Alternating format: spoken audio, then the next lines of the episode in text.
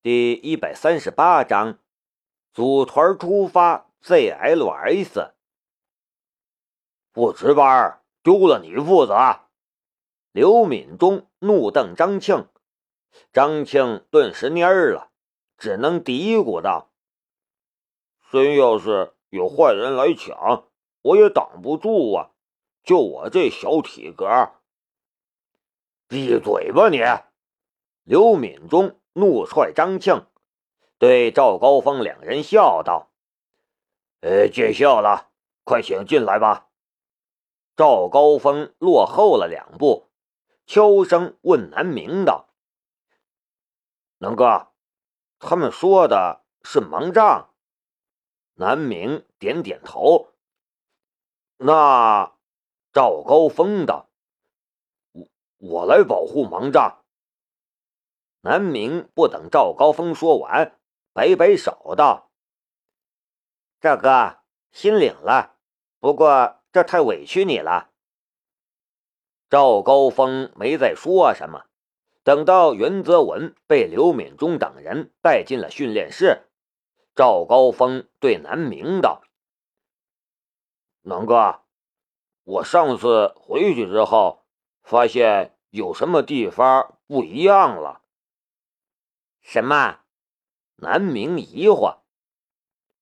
我现在也能回声定位了。赵高峰苦笑。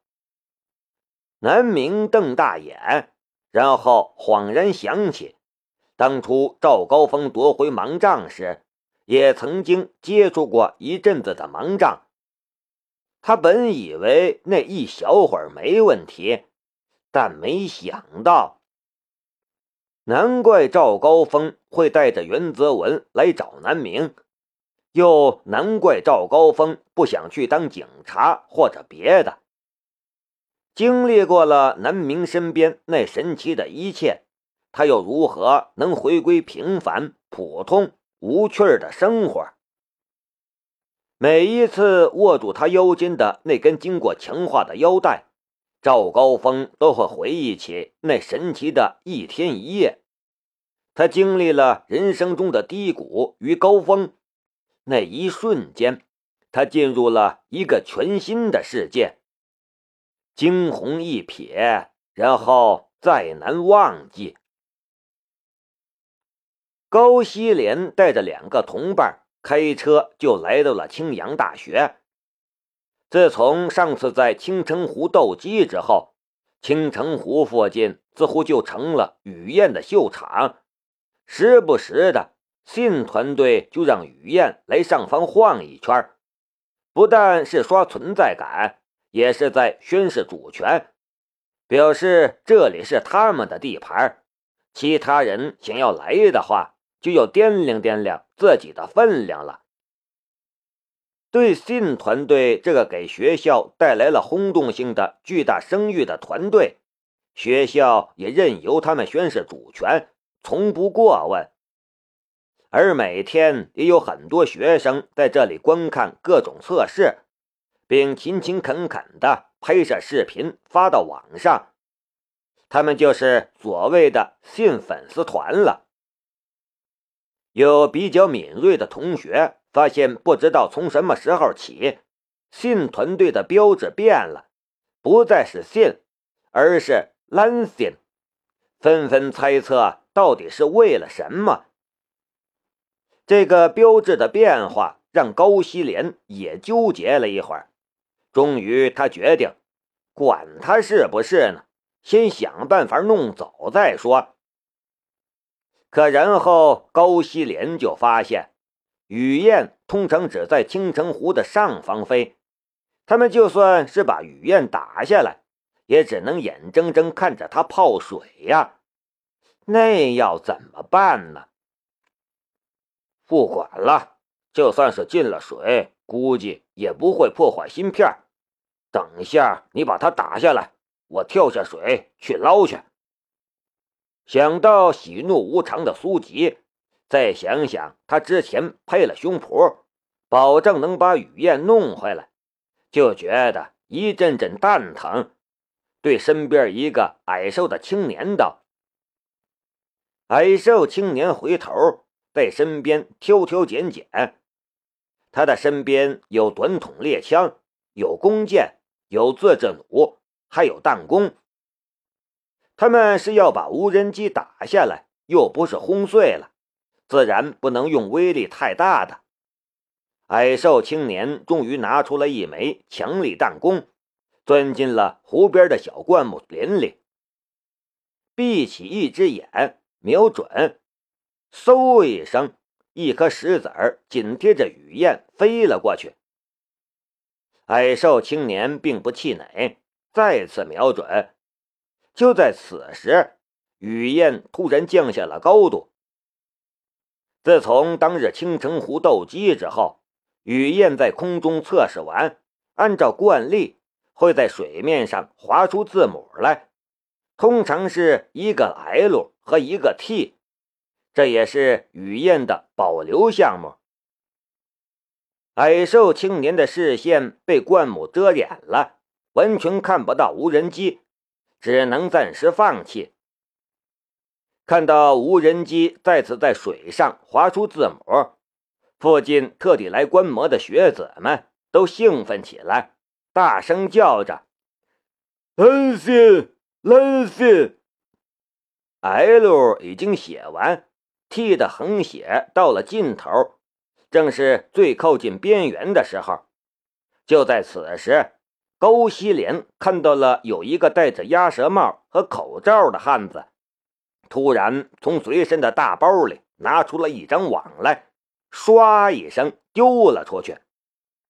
我勒个去！竟然遇到了同行了，竟然还有这种办法！那一刻，高希莲都想要撞墙了。他怎么没想到这种办法？你干什么？看到这一幕，湖边发出了一声怒吼。特别是在湖边操纵着雨燕的李云聪，更是差点吓尿了。啪一声，渔网上的铅坠砸到了无人机的机身。把无人机直直砸了出去，但好在差了一点点儿，并没有网住那无人机。很快，无人机就再次恢复平衡，在李云聪的操纵下开始迅速升高。唉，不知道多少人都舒了一口气。就在此时，又是啪一声响，躲在灌木丛里的矮瘦青年。出手了，一颗白色的石子划出了一道细微的弧度，啪一声，直接打断了无人机的一只旋翼。啊！众人大惊，而高希莲却是大喜，顾不上脱衣服，直接一个虎扑就扑到了水里，向无人机坠落的方向游了过去。但雨燕折了一只机翼，竟然没有坠落。那一刻，强大到极点的平衡代码发挥了作用，几乎是以翻跟头的方式迅速升高，向李云聪的方向飞了过去。等到高希莲从水中冒出头来，就只看到了打着滚儿升高的雨燕，如同玩杂耍一般。向湖对面飞了过去，然后李云聪不顾危险，直接冲过来，把雨燕紧紧抱在怀里，手指都被划破了。这也太强了吧！这一幕被不知道多少手机记录了下来，所有见到这一幕的人都目瞪口呆。四轴飞行器断了一只轴，竟然还能安全返回，这是何等逆天呐！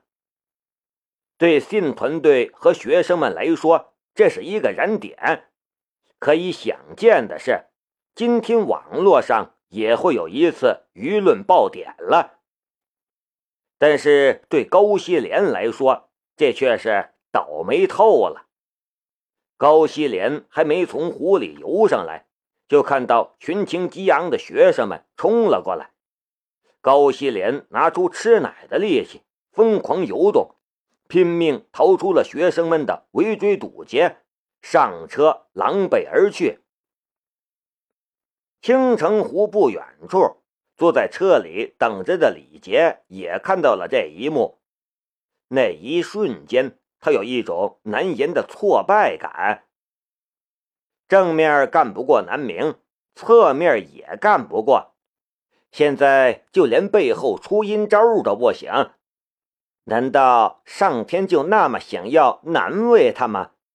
这个世界太不公平了。终于，他再也忍不住，把手中已经裂了一条缝的 iPhone 六狠狠摔在地上，啪一声，手机四分五裂。车逃出了大学城好久了，高希莲才松了口气。想起刚才，还是心有余悸。这活儿好像没想象中那么好干呢。到底是谁揽下的活儿呢？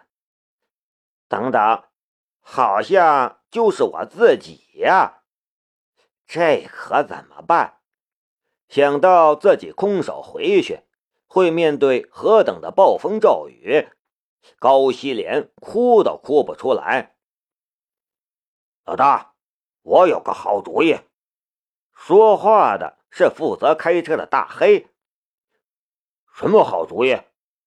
高希莲却没想到，这个两棍子打不出个屁来，完全是因为话少、口风紧才被自己选中的司机，还能出主意。无人机那总是铁做的吧？我带了块吸铁石。大黑得意洋洋的从口袋里掏出了一块磁铁来，咱们可以把它吸下来。高希莲啪一巴掌打过去，这世界上怎么有这种蠢货？高希莲想了好久，这才鼓起勇气给苏吉打了个电话。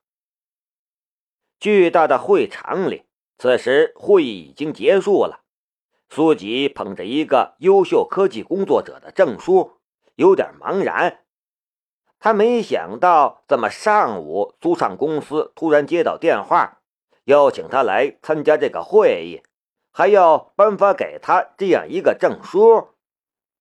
他本以为是什么野鸡媒体颁发的奖项，为的是拉赞助，但来到了之后。才发现，这次的会议竟然是官方主办，而且规格格外高。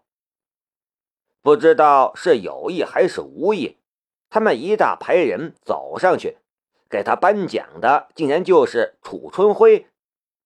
楚春辉还勉励了他几句，让他有点飘飘然了。等到了会议结束时。段志学竟然走了过来，极其亲厚的拍了拍他的肩膀，说道：“苏总，又见面了。像这种大型会议结束之后，极少有人直接离开。国内不流行各种晚宴，而这种大型会议结束之后，就像是一次小型的晚宴，正是大家交流感情。”交换资源的好时机，苏吉也正打算找几个人抱抱大腿呢，却没想到段志学会靠上来。